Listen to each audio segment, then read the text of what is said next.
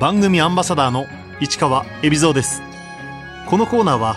毎回一人の障害者アスリートチャレンジドアスリートおよび障害者アスリートを支える方にスポットを当て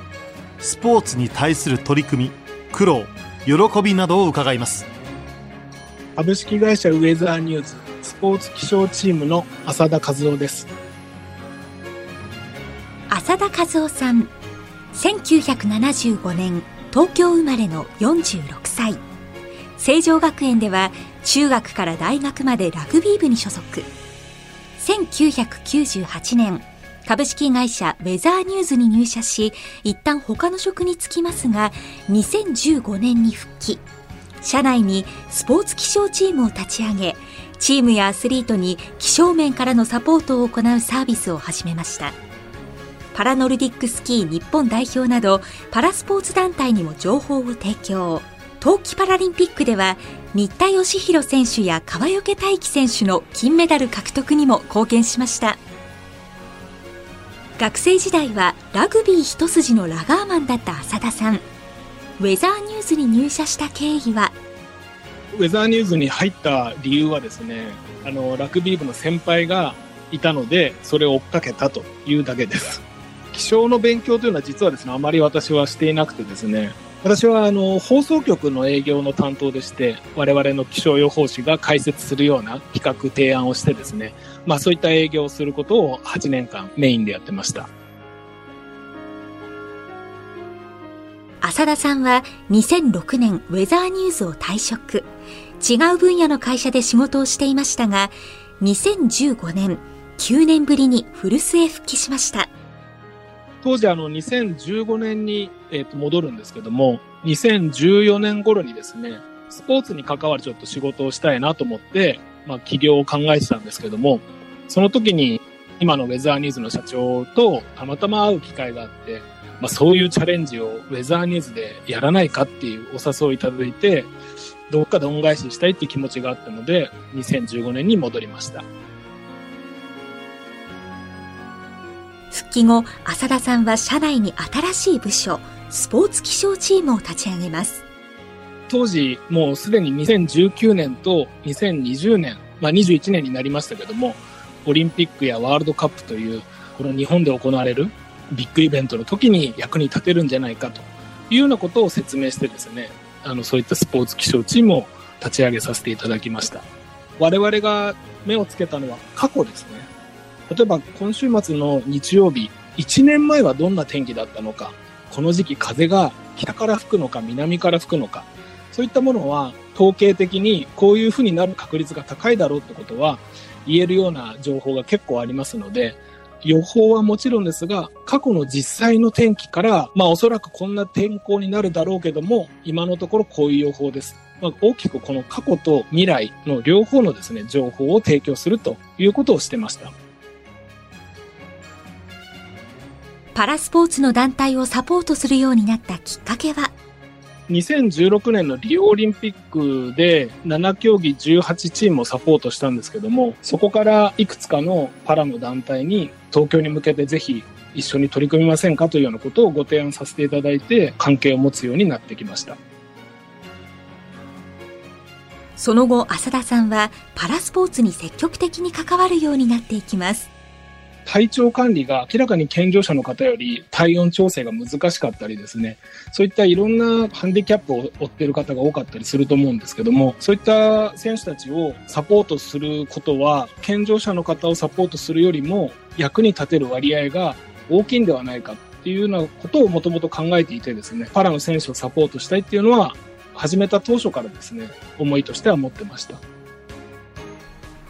パラスポーツ団体のサポートをしたいと考えた浅田さん。最初にコンタクトしたのはパラノルディックスキー日本代表の新井秀樹監督でした、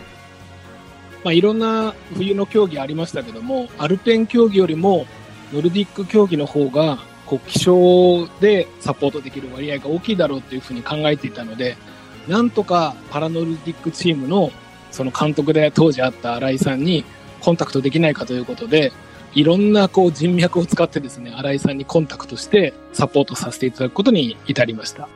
新井さんの反応はですね、3ヶ月後にプレ大会あるから、もうそこから一緒に行きましょうっていうようなことのお話をいただくぐらいですね、最初にお会いした時から非常にこう前向きに乗り気に我々のお話を受け止めていただきました。韓国ピョンチャンのクロスカントリースキーのコースは人工雪と天然雪が混じり合う非常に難しいコースでした。細かいデータを収集するため、浅田さんたちは1年前、現地で行われたプレ大会に赴き、入念な調査を行いました。このプレ大会は下見ができたんですよね。我々もチームスタッフとしてコースの中に入れたので、コースにこう入りながら雪の温度をですね、長い時は1日15キロぐらい歩いて雪の温度を測ったりしてですね、昼間にちゃんとレース時間帯を想定して調査をしていました。一応スノーブーツで行ったんですけども、とにかく滑るとかっていうよりも雪道をそんなに歩く経験は今までなかったので、体力勝負でした。苦労して集めたデータがパラリンピック本番では選手たちにとって大きな力になりました。滑りやすくさせたり、滑りにくくさせたりっていうことを、いろいろ微妙にですね、ワックスを変えて、こう、コントロールしてるらしいんですね。ノルディックは上りもあって下りもあるので、ただ滑りやすければいいってわけではなくて、滑りやすいと登れなくなってしまったりするので、滑りにくくするっていうワックスも塗ったりするっていう、この辺が非常にアルペンとノルディックで比べると難しいところじゃないかなというふうに思います。浅田さんたちはパラリンピック本番でも現地に帯同。韓国ピョンチャンの急な天候の変化があった時はその場で対応しました。新田義弘選手が8年ぶりに金メダルを獲得した男子 10km クラシカルのレースではこんなことがありました。大体のレースは予測通りだったんですけども、一番大事な新田選手が金メダルを取ったレースの時に予報とだいぶ違う気象コンディションになってですね、前日の夕方に出した予報をもとに、もう前日のうちに大体板を作っておくんですけども、朝我々がコースに行ってみたら、予報よりも気温が低くてですね、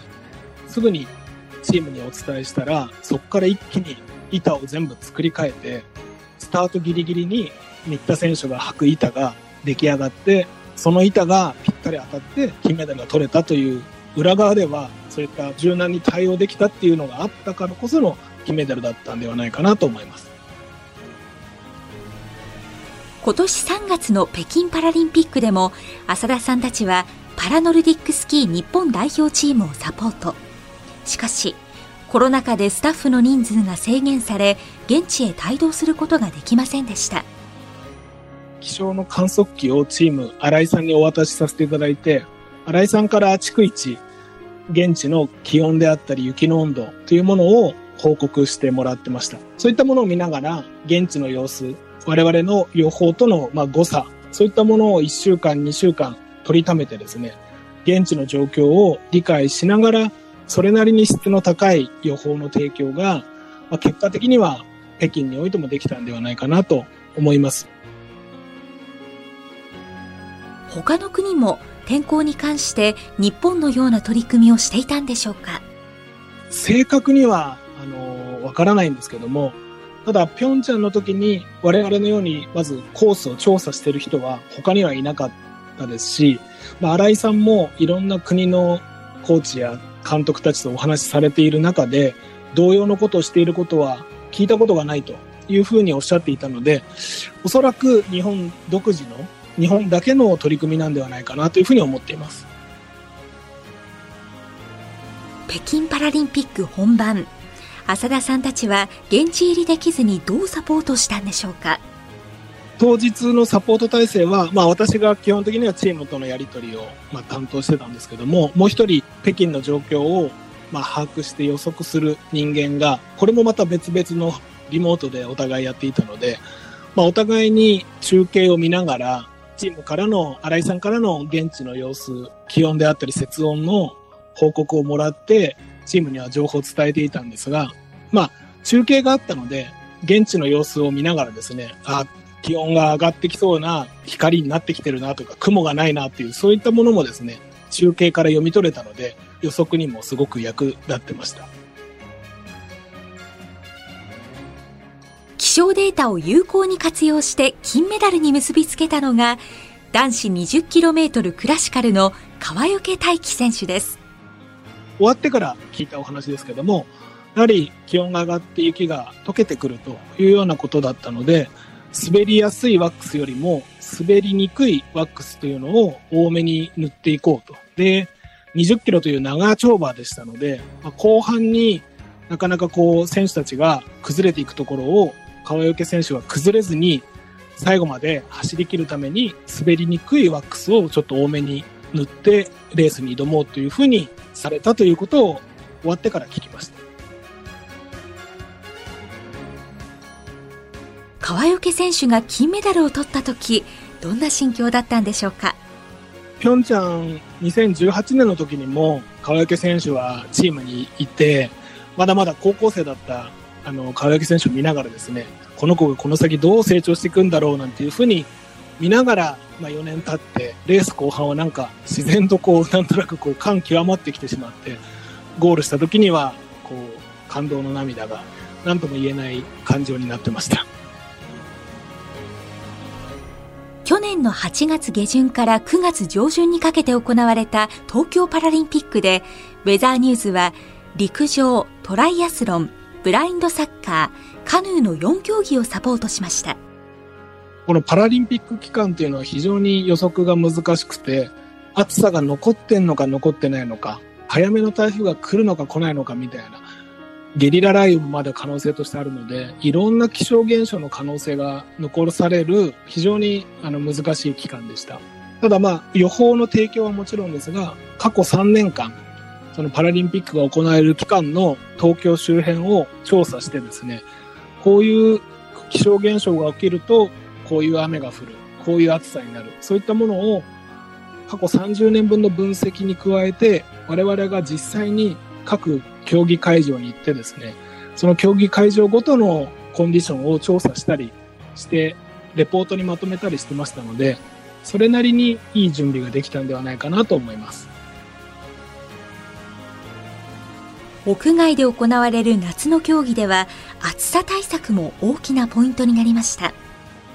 全般的に皆さんやはり気にしてるのはやっぱ暑さでしたね。この大会は。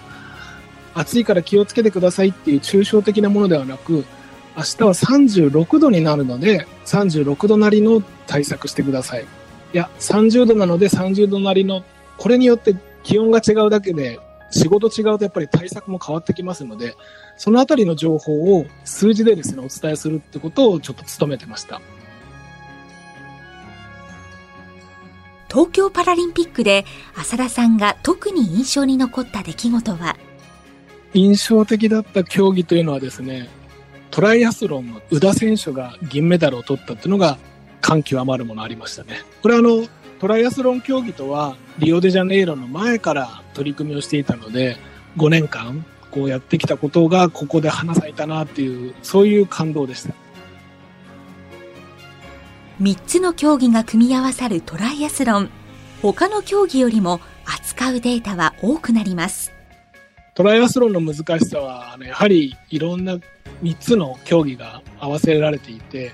海の情報であったり、風であったり、そういったものが入り乱れているので、他の競技に比べてお届けしなければいけない情報が多いのがですね、やはり難しいところですね。トライアスロンの競技はあのお台場で行われてましたので、あのお台場にはですね、あの2016年の夏からですから、かれこれ4年間それぞれの夏10日間ぐらいずつはですね、お台場に行って、オリンピック期間、パラリンピック期間、それぞれのコースの調査というのを行ってました。一番お台場でキーとなるのは、内海、海の水温、水質、まあ、ここをすごく気にされていたので、まあ、水温調査みたいなことはまずしっかりと行ってました。あとは、あの、バイクやランでも影響が出てくるのが風ですので、